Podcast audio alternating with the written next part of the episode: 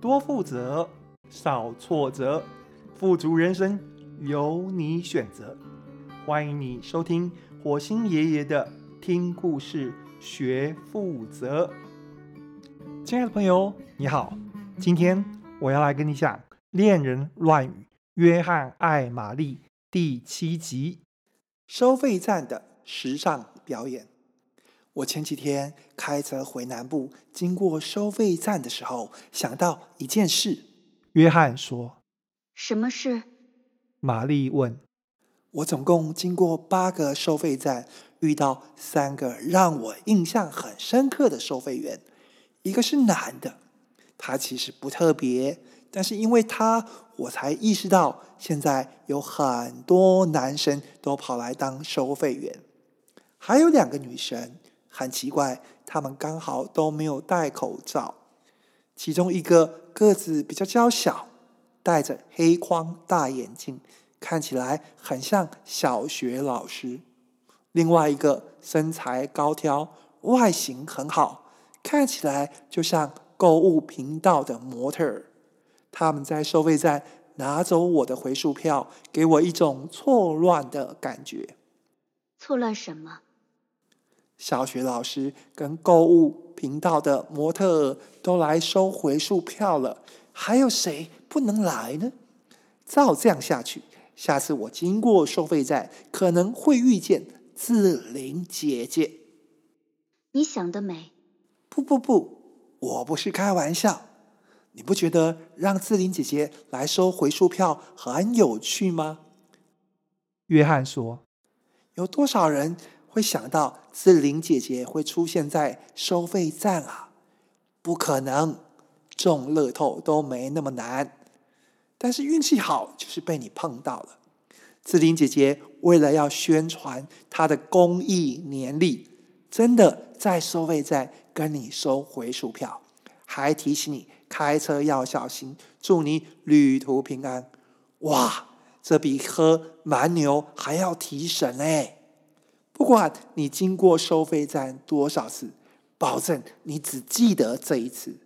平常只能够透过电视看见志玲姐姐，但现在她却在收费站走秀。虽然时间很短，收费站当伸展台也很糟糕。志玲姐姐也只是匆匆一瞥，但还是太难得了。不要说一张回数票。给十张我都愿意，这不是很赞吗？赞你妈个头！玛丽一脸不同意。同学上课不要讲脏话。约翰说：“你看不出差别吗？”差别你妈个头！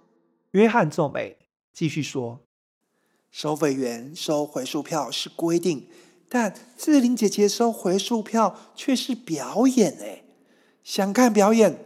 付费就可以。志玲姐姐收费车道回数票收你十张，你开心？志玲姐姐多了经费可以做公益，政府创造了收入，大家都满意。高速公路局甚至可以根据不同的客户区隔表演车道，差别定价，这样选择就会变很多。比方。名模收费车道、猛男收费车道，甚至家庭客户还可以找 Hello Kitty 来收回数票，大家自由选择，男有分，女有归，鳏寡孤独废疾者都有专属的车道，这不是很屌吗？屌你妈个头！在淑女面前讲话注意用词。玛丽心想：真的有猛男车道？他会考虑试一试。高速公路局还可以把收费站时段卖出去。选举的时候，不是很多候选人想跟选民拜票吗？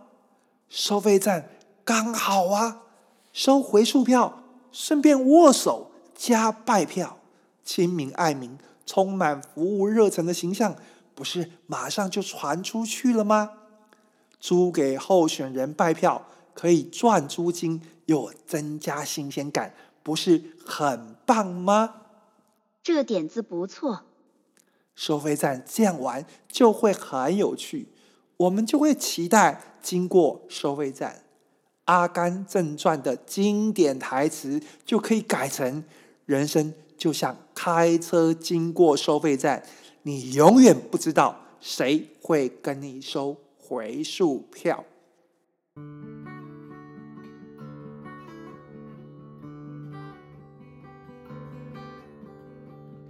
这是第七集的故事。年轻一辈的朋友可能完全不知道有高速公路收费站这件事情。我写这本书的时候是二零零六年。我在录这段故事的时候，明白，在一个没有未来的事情上创新，一样没有未来。下一集，约翰去游泳，想到了一个故事，叫做《酱油少女的复仇》。非常有趣，约翰艾玛丽，我们下次见。